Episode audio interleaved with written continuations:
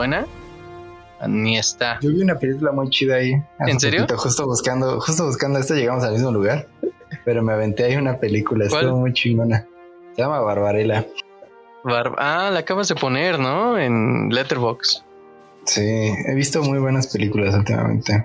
Yo acabo de ver una que también está de 10. Deberíamos hablar de películas de 10. Tengo tres bien buenas ahorita para hacer otro episodio. Se me ocurrió también ahorita que estaba viendo algo que podríamos hacer, este, ¿cómo se llama? Una sección que se llame Tianguis de Películas. ¿Tianguis de películas? ¿Y qué? de qué, Y o qué? hablamos de cualquier película. No hay una temática, solamente es de todo de lo que hayamos visto en la semana y que nos haya gustado. O que hayamos visto que fue una caca, ¿sabes? O sea, este tema abierto de, oye, yo he visto en la semana y tal, tal, tal. Y si me gustó el nombre, Tianguis de Películas, creo que suena, suena interesante. Pues digan ustedes qué quieren. Así empezamos el programa. ¿Cómo estás, Armando? Estoy, estoy muy, muy bien. Este, te, te- ahorita que estaba hablando contigo, te decía que acabo de terminar de ver la última película que me faltaba para acabar por primera vez la lista con, bueno, entendemos que están los cortos documentales y esos pues no valen, ¿no? Porque están muy difíciles de encontrar. Este, vi The Father, así que podríamos empezar hablando sobre esa película porque estoy on fire con lo que acabo de ver. Pero primero Dale, quiero dale. saber bueno, si me permites, voy a empezar a hablar yo. Yo quiero decir que qué actorazo es Anthony Hopkins, ¿eh? Es como de que, o sea, todos los que compiten contra él en esta edición es como, no, bro, vea mejor, ve a comer, ve a la fiesta, pero no vayas con, no vayas con este intenciones de que vas a ganar, ¿sabes? Ese Oscar ya está, ya está dado. ¿Tú qué piensas? Pues yo creo que sí tiene mucha competencia, excepto por Steven Young, lamento decirlo. Este, esa categoría, sinceramente, Steven Young debería ser Daniel Kaluuya. Exacto, yo creo que si hubiera estado Daniel Kaluuya de Judas y el Mesías Negro, ahí yo estaría este, pensándolo todavía. Pero es que miren, para mejor actor tenemos a Anthony Hopkins de El Padre, que estamos hablando justamente ahorita, a Gary Oldman por Mank, que no lo hace mal, pero me sigue gustando más El Padre. En Minari, que es este, ¿cómo es que se llama? Se me va su nombre. Shun. Steven Young. Steven Yeun, el de sonido de metal, que es este Asritz Hamid, creo que se fue a su nombre igual, y Chaudik eh, Bosman. Y bueno, ahorita vamos a hablar también, porque vi que sí hiciste tu tarea que te dejé de ver de The Five Bloods, pero ahorita podemos hablar de eso. Pero continuamos con The Father. ¿Qué me puedes decir tú de The Father? Pues a mí personalmente sí me tocó una, una fibra sensible estos días. Y, y no sé, fue, fue muy conmovedora, no lo esperaba. Justo desde el inicio te, te sacan de onda, ¿no? Porque cambian de actriz y, y dices, ¿qué está pasando, no? Yo, yo pasé la primera hora de la película diciendo, ¿pero qué estoy viendo, de verdad? la verdad es que es una película corta, ¿no? O sea, realmente no, no siento que haya durado tanto y siento que el tema tampoco lo, lo amerita, ¿no? Sí, pero sí le da mucho más punch um, que vaya en ese ritmo. No, y luego también lo que yo estaba viendo es que esta película, este, por eso está también nominada Mejor Guión Adoptado, porque es de una obra de teatro que el director se llama, y ahorita te voy a decir, porque creo que sí vale la pena nombrarlo. ¿No está nominado a Mejor Director? ¿En cuál? Eh, el padre. No creo. No, no está. Pero de una vez les digo que va a ganar Nomadland. ¿Close a Ho crees que gané? Yo me voy por David Fincher en Mank. No, todavía a David Fincher le queda otra y ya se lo damos. Ay, pero ¿por qué ella también es su primera nominación? O sea, si es por mérito, David Fincher ya también ya se lo merece. Ya es por estadística, ¿no? De que ganó tantas cosas, dices ya. Si pierde, va a ser la revelación. Ya, el director se llama Florian, Florian Seller, que él escribió esta obra de teatro, es su ópera prima en el teatro y la adaptó al cine y él la dirige. O sea, es como que, wow, este men se ve que pues es una eminencia. O sea, no, no creo que sea tan fácil pasar una, o sea, pasar una obra de teatro al cine, aunque suene fácil, el guion debe cambiar muchísimo. Y entonces, este, no sé, siento que ahí tiene como que una palomita. A lo mejor justo no lo nomina porque la poca duración de la película, y este, porque pues todo pasó en un cuartito, ¿no? Entonces es como de que a los de la academia les gusten que graben en Vietnam o no sé. Este, pero no sé, yo, yo no quiero spoilear tanto, pero si, si tienen pensado en ver The Father, eh, yo creo que se van a sacar. Y eso te hace pensar, o sea, a mí me puso a pensar en mis abuelos y en mí de viejo, ¿sabes? Fue como de que. Ahí me di cuenta que es como de. Ten más de tres hijos, porque ya te lo he dicho un montón de veces, uno se te va a morir. Entonces, este. Es estadística, chavos. Es estadística, ¿no? y, y pues nada, o sea, yo lo que rescato mucho, y es que creo que es todo, o sea, todo lo que puedo rescatar de The Father es la actuación de Anthony Hawkins. Y lo vuelvo a repetir, es que hay una escena que creo que no les spoileo nada, donde cuando él llora, como que te parte el corazón, sabes, de por favor no llores porque me quieres hacer llorar y voy a llorar y, lloré. La acabo de ver con mis hermanos y también fue como de que los hombres no lloran, así aguantándose así de, de brazo cruzado como los hombres no lloran. Puto, si te, sale una lágrima, ¿no? No, sí, está, está tremenda, pero pues sí, esa es la... Y justamente la guardé para el final esta película porque quería como que despedirme así de todas las películas nominadas con esta, ¿sabes? Hasta siento un descanso de que ya acabé mi lista. Pero tú, ¿qué últimas palabras sobre esta película? O sea, yo sigo insistiendo, es maravillosa, todos deberían de verla. Este, muy, muy buena.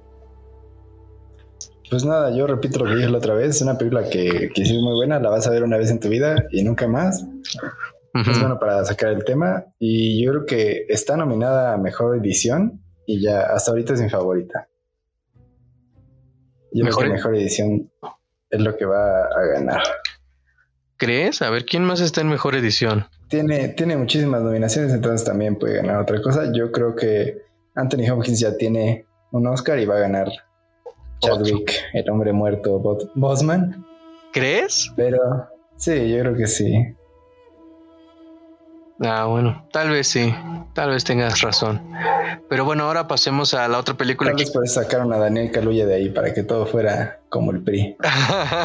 sí, no, decía, no, si lo metemos, nos, nos van a venir con todo. ¿Cómo se la das a, a Chadwick si tienes a Daniel Caluya? Es que eso está muy raro. ¿Por qué los ponen a los dos como de reparto? Eso, bueno, quién sabe. pasar. Este, pero quiero que me digas ahora sí, ¿qué te pareció lo que te platicé la otra vez de que la madre del blues podrías intercambiarla por The Five Bloods y creo que da más poder para mí. ¿Tú qué piensas de eso? Yo siento que en esa Chadwick no sale tanto como para para darle un Oscar. Ok. Yo creo que hace un, hace un tercer papel, ¿no? Es muy chido, pero sí está como por el tiempo y todo, no, no siento que demuestre mucho tampoco. Pero siento que sí es un buen personaje, ¿no? Y una buena película también. Yo quiero que tú me digas qué piensas de The Five Bloods. Ah, yo, eh, antes de ver The Five Bloods, justamente me acababa de echar este en Netflix Apocalypse, Apocalypse Now, que es de Francis Ford Coppola. Y, y, todos, o sea, yo también había escuchado reviews, ¿no? De que es, esa es la película bélica eh, icónica de todas. De aquí nacen todas las demás y dije, ay, la tengo que ver, ¿no? Y, y sabes, porque la confundí con Full Metal Jacket, que también este, yo recuerdo que había visto ese de niño. Y dije, ay, ahí está, porque como que tenían el mismo logo. Dije, tengo que verla. Y pues no, no, me, me llevé otra sorpresota. Y este es, es, como premio doble, ¿no? O sea, me gustó mucho, pero lo que sí puedo decir es que sí dura bastante, son tres horas. Y luego me, me enteré de toda la historia que conlleva esta película y me gustó, me gustó mucho Apocalypse, Apocalypse, ay, perdón, Apocalypse Now. Y cuando vi The Five Bloods fue como ese meme de DiCaprio cuando señala cosas de que, oh, ahí hay una referencia, oh, ahí hay otra referencia, ahí hay otra referencia. Porque se ve que Spike Lee, este, sabe hacer su chamba.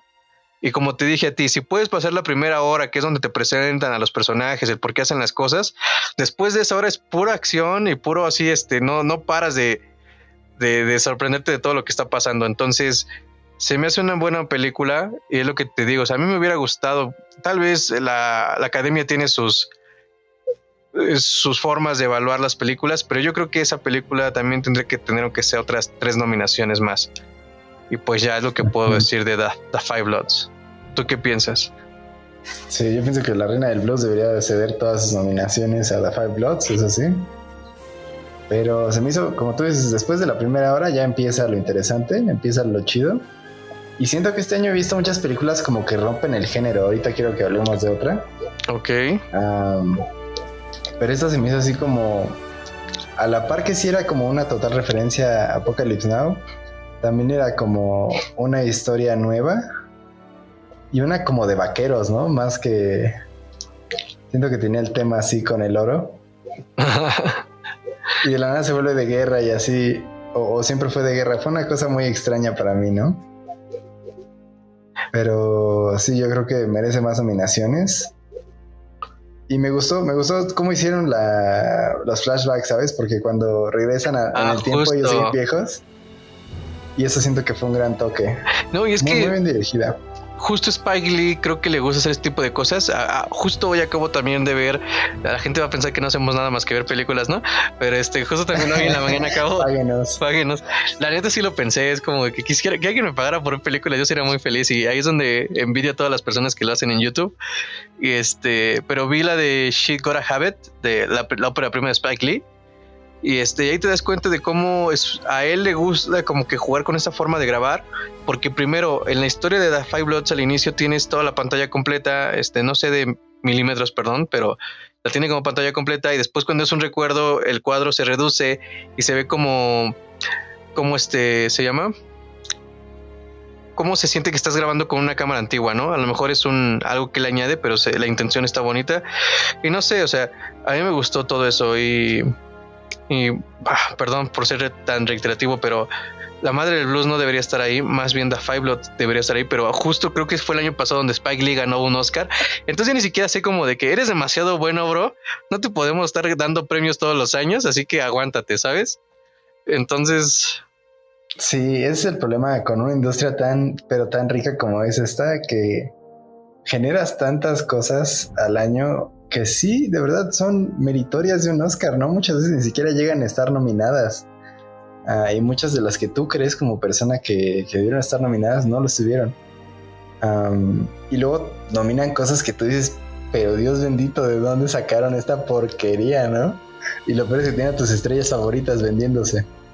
Y, es lo que te decía otra vez, o sea, no sé, no sé, cómo voy a hacer a partir de ahora, porque ahora con tantas casas productoras que sacan series y películas, yo luego cuando veo Netflix es como, aguántame, bro, no puedo ver todo en donde tengo escuela y después voy a tener trabajo, pero este, pero sí, luego Amazon Prime, luego Paramount, Paramount que también ya va a sacar la suya y también este Disney Plus, es como de que eh, demasiado, demasiado entretenimiento, creo que sí nos van a dejar este hueco el cerebro de tanta cosa que sacan. Pero pues no, no sé más que decir sobre The Five Bloods. Yo, yo se la recomiendo muchísimo. Está muy buena. Eh, el, los guiños que le hace a, la película de Coppola se me hacen muy lindos. Y, pues ya, ¿qué, otra película quieres hablar que no hablamos el, el, episodio pasado? Yo acabo de ver y quiero tu opinión de One Night in Miami. Ok. Porque siento que es una de estas entregas que llegan al Oscar y ya. O sea, es lo más, es lo más grandioso que hiciste en tu vida. Ah, porque esa película siento que ni debería aparecer en la lista.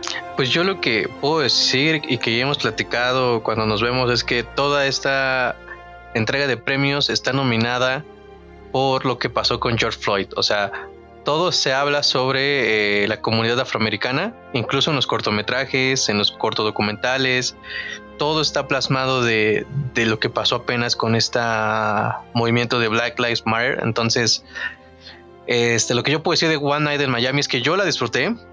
También la vi con mis hermanos y, y, lo que me deja esta película es eh, creo que habíamos hablado que, ah, otra vez de la madre del blues, que nada más lo hacen como en tres locaciones y cómo sale mal.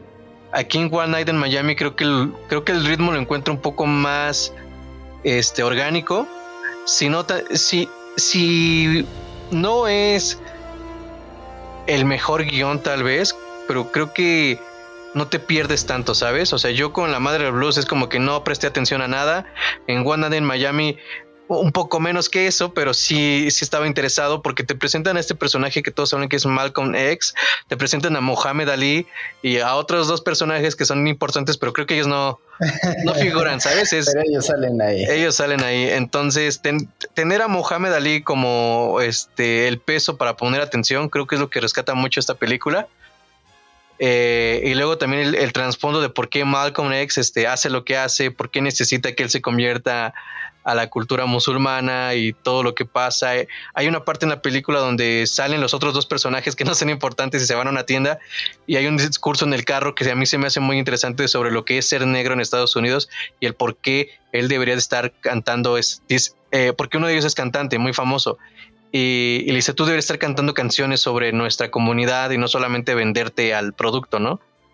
Entonces, creo que la película va más enfocada hacia personas que tienen poder en la comunidad negra que están haciendo por los demás. Y, entonces creo que te avientan la piedra si tú fueras de la comunidad afroamericana de que tú qué estás haciendo en tu posición de privilegio para ayudar a todo este movimiento. Aunque ahora que lo dices, pues sí tiene una agenda política muy fuerte, eh, pero este, ahora que lo digo con mis palabras me doy cuenta. Pero tú qué piensas de One Night in Miami? Que ni siquiera entiendo por qué el título, ¿eh? O sea, creo que en ningún momento Creo que nada más es porque están en Miami, supongo, y porque pasó en una noche, pero bueno, ajá. Es que sí, siento que, te juro, todo este hecho de cartón, los personajes hechos de cartón, toda la película está basada así con palillos, pero sí creo que es, es un ensayo muy largo y muy propagandístico justo de qué es el poder, ¿no? Y son como hora y media de discusiones filosóficas entre un boxeador y un, un Y, sabes, porque nadie tiene nunca los, o sea, los recursos para decir lo que están diciendo realmente, creo. Para mí fue, fue bastante confusa, pero sí, creo que se sostiene en la personalidad de Mohamed Ali, Malcolm X en una sola película que nunca habías oído algo así. Y este discurso del poder, ¿no? Que siento que es lo más válido de la película, que es con lo que yo me quedo de decir, pues sí, ¿no? O sea, cada quien ejerce su poder de la manera que mejor cree y, todos echan la bola, ¿no? Porque saben que todos son negros muy influyentes, pues dicen, tú no estás haciendo tu trabajo bien. Y eso a mí me abre mucho los ojos de cómo juzgamos a los otros, ¿no? Cuando ejercen su poder. Exacto. Y, algo que me, impactó mucho de la película, creo que es el inicio donde el jugador de fútbol americano que este, según llega con una persona blanca y esta persona blanca dice, hijo, te quiero mucho, yo te apoyo. Y ya cuando dice, ah, quiere que le ayude a subir eso, no, no, no, tú no puedes entrar a mi casa porque pues eres negro. Y fue como, what? O sea, o sea, eso fue como de hijo de tu madre, ¿no? O sea, todavía es, es, como, y, me sorprende lo mucho que este tema sigue estando en Estados Unidos. Por eso les digo que estos Óscares o gana la comunidad afroamericana o se viene la credibilidad de la academia. Es que es que es muy difícil también, ¿no? Porque es como que cómo tienes tantas películas con este tema y que no ganen te hace ver como que una persona tal vez un, o una premiación racista, ¿sabes? Pero también la academia supongo que lo que evalúa es el arte, la forma en que se hizo y si ninguna de esas películas lo logró, pues va a ser todo un tema de discusión en los siguientes días después de la premiación. Eh, eh, entonces... Sí, es, la lucha eterna entre si los Oscars son política o si son arte, ¿no? O sea, si son, vamos a juzgar cuál es la mejor película o si vamos a juzgar qué es el mejor, la mejor película para darle un Oscar ese año, ¿no? ¿Cuál es el mejor movimiento mediático? Justo. Justo todo eso. Y, estos acaban de matar a otra persona en el mismo pueblo de George Floyd el mismo día a un año. Así igualito. Ah. Yo creo que sí van a hacer un homenaje a George Floyd en esta parte de las personas que se fueron. Probablemente veamos ahí su foto, pero creo que ya nos estamos poniendo muy tristes. pero a ver, cambiamos de, de película. Ya pasamos One Night en Miami. ¿Qué otra película te gustaría hablar? Pues mira, ya no sé si he avanzado más en esto. Tengo muchas ganas de ver a Tom Hanks en Noticias del Mundo. Me han dicho que es muy buena. Pero como no he, avanzado tanto, vamos a hablar de los cortos. Ok, que aquí hoy, ojo, eh, pueden escuchar cualquier podcast, pero no todos van a hablar de esto. Y fíjense que fue muy difícil encontrar la mayoría de estos. Bueno, no tan difícil, pero sí estuviste que pues abrir unas dos, tres, cuatro pestañas más para llegar a algunos. Eso ya es trabajo de seis días, Eso ya es trabajo de seis días, pero a ver, este, ¿cuál quieres hablar? Primero vamos a contar las nominadas, ¿no? A, cortometraje, a documental, a animación, ¿por cuál quieres empezar? Pues a ver, vámonos con los documentales. ¿Qué te pareció Colette? Colette, uh, lo que yo puse en mi reseña sobre Colette es que nos vamos a dar así como un, breve recuento de qué es, ¿no? Porque no los van a ver, yo creo. Ok, rápido. Colette eh, es un pequeño. Descríbenos Colette en tus palabras. Así Descríbenos en Colette. Eh, historia de Segunda Guerra Mundial, de las últimas, porque ya la gente que vivió eso se está muriendo. Eh, y entonces, pues nada más es. yo creo que ese ese cortometraje no es tan impactante ya. A lo mejor hace unos 10 años todavía podría haber ganado algo, pero hoy en día creo que ya estamos llenos de información sobre lo que pasó en una Segunda Guerra Mundial. No lo hago menos, pero, pero a veces como que no. No creo que gane. Es un, buen, es un buen documental como para honrar todavía lo que pasó, pero ya se acabó el tema de la Segunda Guerra Mundial para mí. Yo creo que necesitamos otra guerra para más Pero sí, este. Eh, no. vamos a la primera guerra porque eso es lo que está de moda. ¿Tú qué piensas de Colette? O sea. Yo creo que sí, es muy sentimental. Yo creo que en otro año quizás hubiera ganado. Pero, pues no, no hay mucho que decir. Tú, tú lo resumiste bastante bien. Yo creo que es, es, es como una telenovela, ¿no? Lleno de lágrimas pero pues no, no muy dramático, ¿no? ¿no? realmente bueno. Pues es que como que sientes que ya viste eso en algún lado, ¿no? Esto ya lo vi. Y otra vez, no hacemos de menos el sufrimiento que pasó esta señora que es Colette, pero es que llegó en un mal momento para competir a lo mejor. Su historia la honro, honro la historia de todas las personas que pasaron por esa situación, pero a nivel fílmico y a nivel este película, cortometraje, este no tiene mucho que, que dar, ¿sabes? Sí, yo siento que más bien hubieran hecho mejor una historia sobre ella, ¿no? Ella me pareció un personaje más interesante. Claro. Su niñez, su adolescencia, ¿no? Pero bueno, pasemos al que sigue, que es un, concierto es una conversación. Yo puedo decir de esa, este, que ese está en YouTube, por si alguien lo quieres ver, este está en YouTube.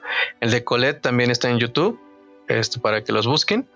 Este, mm, pues esta película, creo que este cortometraje documental entra en lo que vimos con The Father. Es de, habla sobre las personas grandes y de cómo debemos de agradecer lo que ellos han hecho para que nosotros estemos donde estemos. Lo que alguna vez tú y yo tuvimos una plática, ¿no? Del privilegio que vivimos nosotros como generación de, pues, en vez de estar jalando, estamos creando un podcast que nada más escuchan 20 personas, este, que las agradecemos, muchas gracias porque nos escuchan, pero este, páguenos otra vez, no nos vamos a cansar hasta que nos depositen algo, pero este, es eso, nada más. Se me hace muy linda la forma en que lo graban, pero creo que la historia carece de poder para impactar. Sí, yo creo que estuvo muy bien, o sea, la música, toda la historia estuvo muy, muy bien, muy interesante, pero pues sí, siento que fue de, de todos el más superficial aparte, ¿no? Y un poco como tirando otra vez a la... hacia los afroamericanos, ¿no? Aunque es, o sea, y, a la academia, porque es un ganador del Oscar, ¿no? Ah, sí. Pues yo creo que sí, sí se vieron el, hack de cómo ganar un Oscar en 10 minutos y se la aventaron.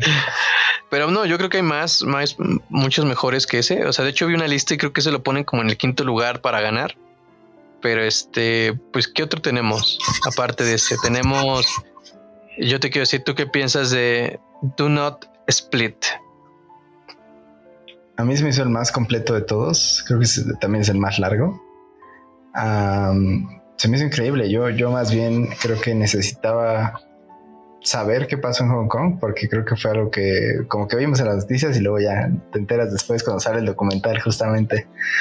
Ah, y me interesó mucho, me, me, interesa mucho. Creo que hoy en día ya a los hongkoneses pues ya se los llevó China. Y pues... Se los llevó la China. ¿no? Nita.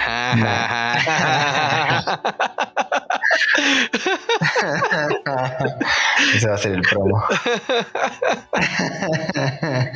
Muy bueno, pero a ver qué continúa.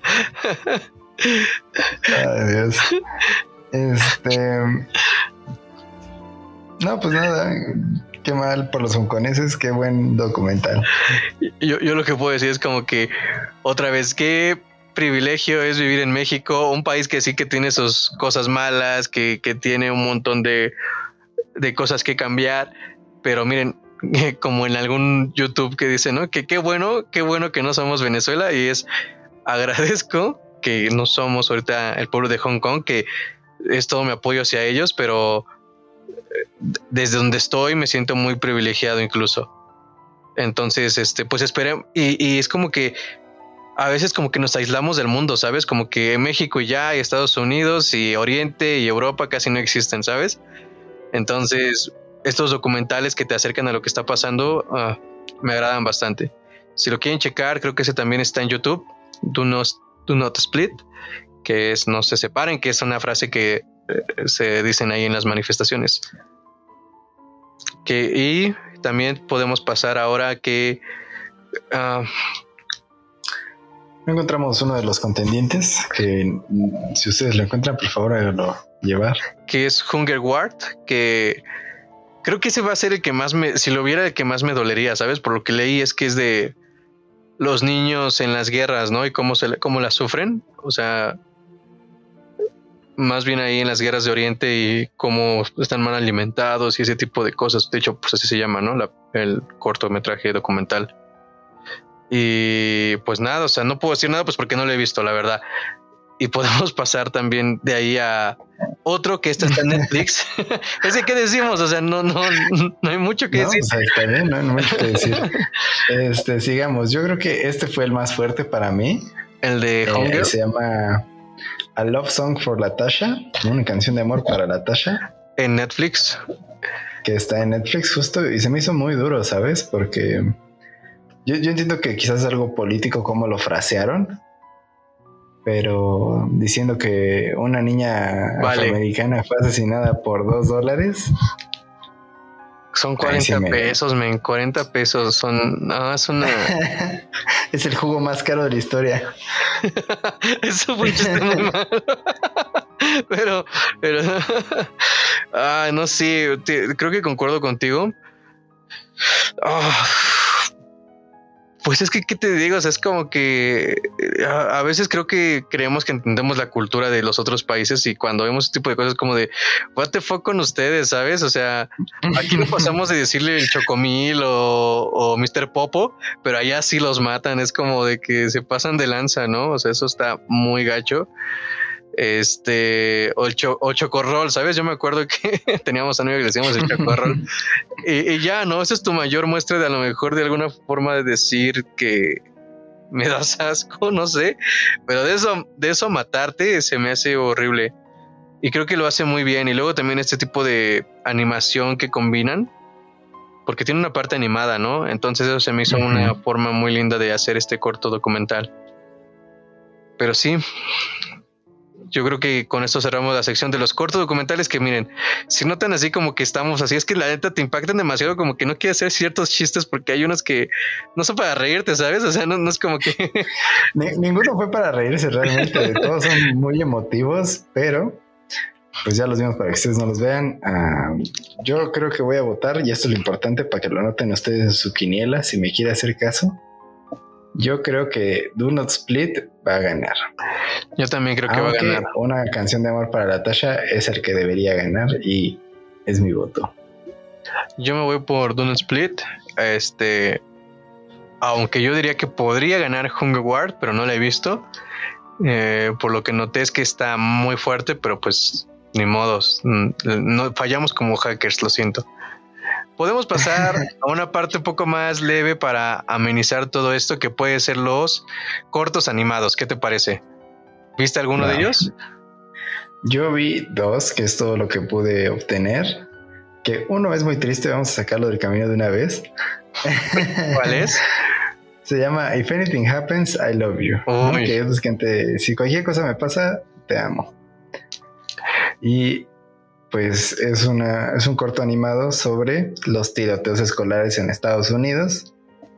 Que pues siendo el país de las armas, pues no sorprende, ¿no? Que, que sigan teniendo este tipo de cosas, pero pues es un corto bastante depresivo.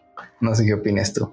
No, sí, este muy fuerte y toda la animación de los de los padres de cómo se separan, que eran unidos y después de la muerte de un hijo, pues la separación es como que lo que sigue, ¿sabes? No sabes cómo lidiar con eso. Y todo este documental está lleno de energía, ¿no? es emoción tras emoción y... Uy, sí. Ah. Yo en un momento pensé que ya había acabado y dije, no, esto va a seguir porque esto es una tortura, ¿no? O sea, esto es como... Pues volvemos, un poco propaganda. O sea, esto es de la buena propaganda, de la que te dice, pues no dispares a los niños, ¿no? pero también es, es pesado, ¿no? Siento que sí, hubo una parte en la que pudieron haberlo acabado con dignidad y prefirieron ah, llegar a casa, ¿no? Con el mensaje.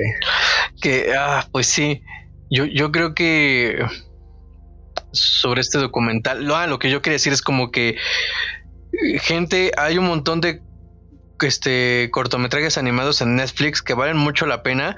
Por favor, dejen de hacer tendencia Betty la fea. Por favor, este métanse un poco más a este mundo que está muy interesante.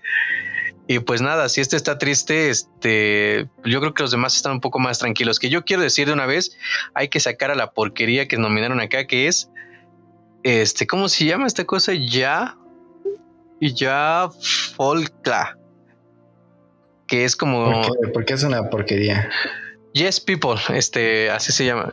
Pues no sé, ¿sabes? O sea, investigando vi este un concurso de cortometrajes, 10 cortometrajes animados y los otros cinco que no entraron le ganan a esto. No, no entiendo por qué nominan esto si es una animación muy básica. Lo único bueno para mí este cortometraje es que tararean una canción que a mí me gusta mucho. Y no sé, no aporta nada, no, no sé qué quieren dar a entender. ¿O tú lo viste y qué te pareció? Yo no lo vi. De hecho, voy a dejar que continúes con esta sección. Ah, ok, aquí te queda, aquí se queda, aquí se despidarán. La única cosa que sí vi fue obviamente el corto de Disney que se llama Burrow. Muy bonito. Y la verdad, muy bonito, pero pues la neta también te podrías dormir viéndolo. Es, igual de. Sí, es que es esos que te gusta ver cuando vas al cine antes de que empiece Avengers, ¿sabes? Pero ya es hasta, hasta ahí. Este Burrow para, o sea, ya. Yes People, horrible, no lo vean. Si lo quieren ver y no me quieren hacer caso, está en YouTube. Burrow está en, lo encuentran en cualquier página de internet, ahí lo van a encontrar completo. Eh, un conejito que busca hacer su casa y que necesita la ayuda de este todos los demás. Al principio es un ese es un conejito muy envidioso, es como que nadie debe ayudarme porque soy penoso, pero termina causando un problema más grande. Entonces, lo que te enseña de cortometraje es a trabajar en equipo. Y listo. No hay nada más que decir sobre Burrow. Pero ahora nos pasamos a una que sí quiero que todos vean que se llama Genius Lossy, que yo lo resumiría como puro LCD, padre. Puro LCD con este corto animado. O sea, tú lo ves y dices, Ay, como que en esto ya te pito ahorita, ¿sabes? Como que está como que se me antoja la piedra. está muy bueno, es francés. ¿Y qué onda con los franceses últimamente? Su nivel de arte es muy diferente a lo que tengo, los tienen acostumbrados los Estados Unidos, ¿sabes? Este, muy hermoso, te cuentan la historia de de prácticamente lo que yo entendí de este documental es una persona que es adicta, que no ha salido de su viaje y cómo eso afecta todo su entorno familiar. Entonces, este, parece toda una pintura posmoderna. Esa está en YouTube, estoy seguro que les encantaría. Entonces, chéquenselo. Y ahora, después de este, quiero hablar de que el que creo que va a ganar este premio es Ópera, que es este, un cortometraje, un cortometraje animado de Eric O y les voy a ser sincero, no lo encontré. Está muy perro encontrar este, este, este corto animado porque el director lo tiene bien blindado. La única forma que lo pude haber encontrado es pagar 25 dólares para un stream de cortometrajes animados. Fue como, no voy a pagar 25 dólares por eso. O sea, apenas si me alcanza para mi renta básica y quieren que es un dólar. Es un dólar, ¿no? Entonces está, muy perro. Pero si quieren ver avances de este cortometraje, lo pueden ver en su página de Instagram. Este, ahí tiene como que el documental dura como 20 minutos y si juntas todo lo que tiene él en su página de Instagram, juntas 8 minutos más o menos. Entonces, este, ahí por si quieren darse más o menos la idea. Y, y Opera va de cómo es todo el sistema cómo funciona el mundo en engrane. Hay una parte donde unos muñequitos solamente le dan de comer a un rey y este rey engorda y la caca de ese rey se convierte en alimento para los bebés para que le van a dar de comer otra vez al rey. Entonces es toda una crítica social a, lo que vivimos hoy en día. Entonces está muy lindo, ese es mi voto, ahí va a ganar. Pero ahora pasemos a, ¿qué te parece los documentales? Yo no he visto documentales, man. Entonces pasemos a los cortometrajes. Yo no he visto cortometrajes.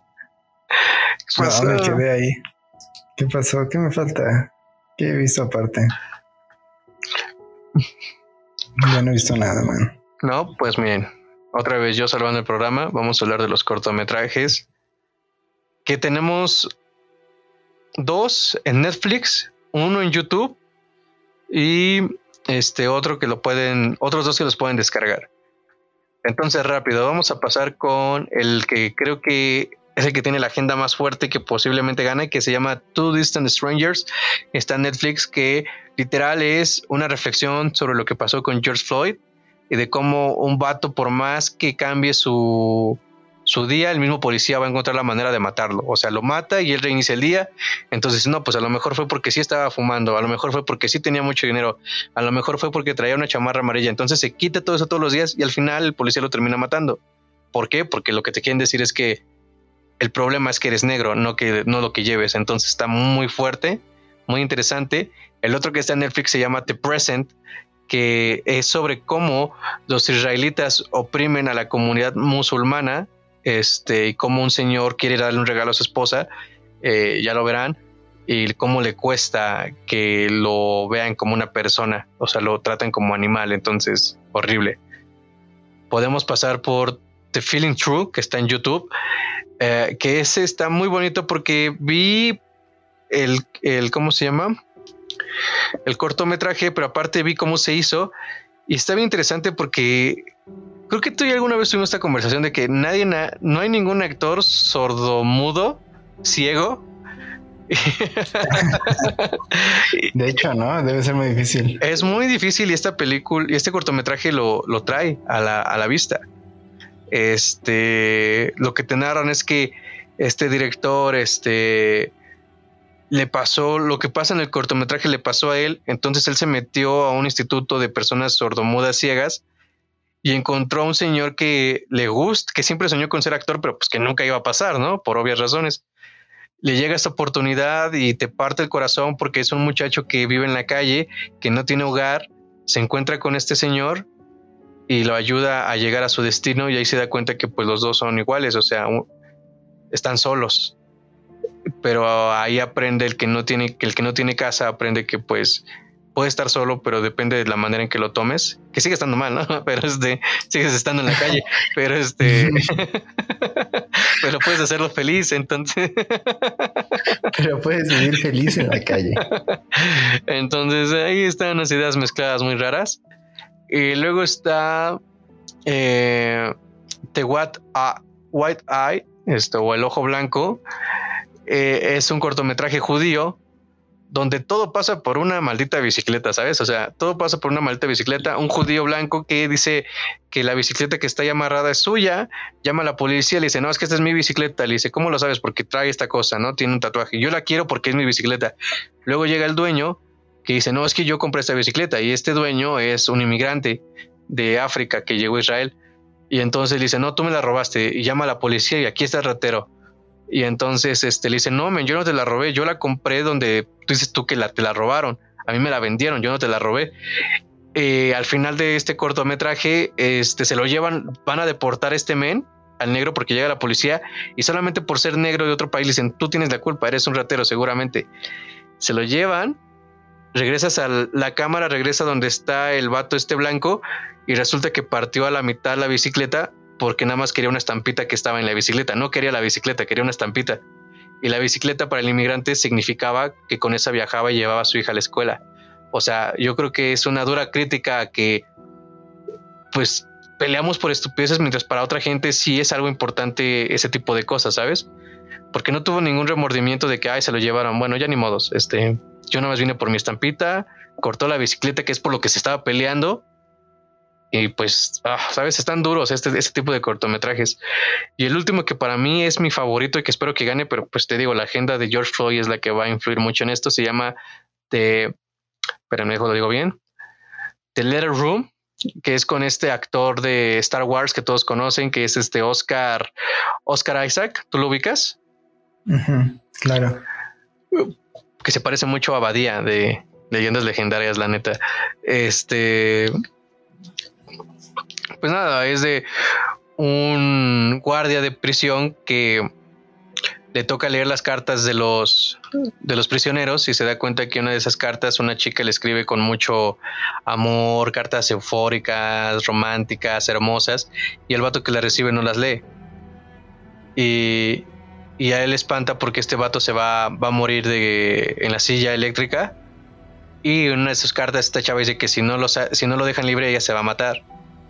Entonces él se preocupa, va y habla con ella y se da cuenta que ella tiene una familia y que tiene, que está casada y que está embarazada. Dice, a ver, a ver, a ver, no entiendo, ¿por qué, por qué le mandas cartas románticas a este men sabiendo que pues ni lo quieres?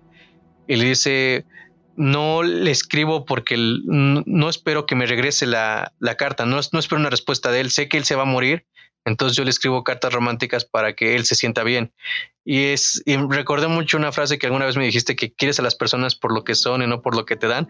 Creo que este cortometraje lo refleja muy bien. Ella, da, ella le da amor a él sin esperar recibir nada a cambio de él. Y eso le vuela la cabeza a, a este guardia de seguridad. Entonces se me hace un cortometraje muy hermoso, pero te digo, o sea, la agenda afroamericana va a ganar en estos premios. Entonces yo mi voto lo doy para Two, Different Strangers. Ojalá hubiera ganado el The, Letter Room. Pero sí, bro. Es que sí, la neta, o sea, digo, tú tienes novia, yo no, entonces yo tuve más tiempo para ver este tipo de cosas.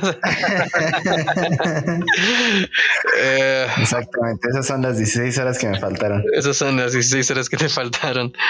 Y pues nada, o sea, ¿alguna otra película que tengas ahí que hayas visto que o te faltan más?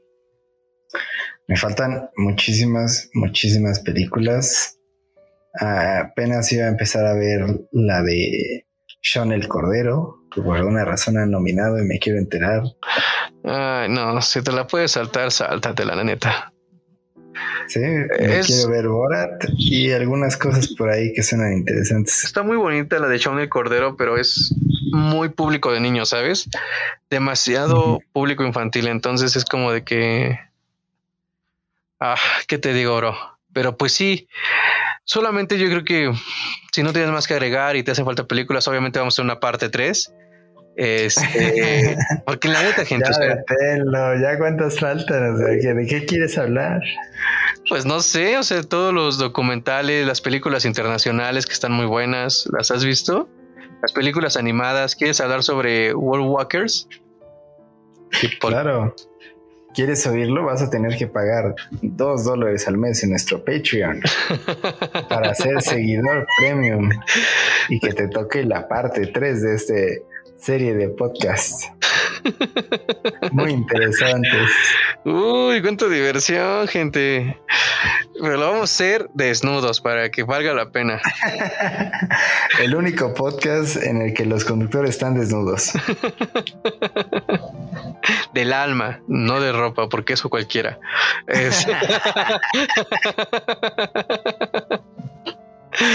Mamón. Pero bueno, chicos, esperen, la tercera parte llegará, en algún momento llegará, cuando tenga tiempo de ver 800 películas. Y para entonces Armando ya estará viendo los Óscares del próximo año. O muerto de tante ahí de, de ahí de la tele y todo pegado. Pero sí, amigos, este, pues no, pues nada, o sea, ya las siguientes semanas son nosotros. Para cuando ustedes escuchen esto, faltarán dos días para que empiecen los premios. Entonces, tal vez el siguiente episodio lo podríamos hablar de quién ganó, cómo estuvo la ceremonia. Y pues nada, ¿cómo ves? ¿Te gusta más ese plan? Claro, claro, y va a haber parte 3, en serio, van a pagar el Patreon, nos voy a obligar, yo lo sé. Y si usted vende crepas en la Merced, llámenos. También podemos hacerle un anuncio. Le voy a decir a mi amigo Saúl que vende crepas que nos patrocine. Es más, este va gratis. Crepas en Caras Alemán, las mejores crepas del mundo. Vayan y pruébanlas. Contacto, ahorita se los dejamos en el link. A ver qué pasa. Que no sé qué son las crepas, ¿no? le voy a poner link para las crepas. y pues ya, yo creo que podemos terminar por hoy este episodio. Que más bien fue mi episodio, creo yo. Pero este. Porque Una vez más, uno de tus episodios. Uno eh, pero sí, bro. ¿Algo que quieras decir al final para acabar con esto?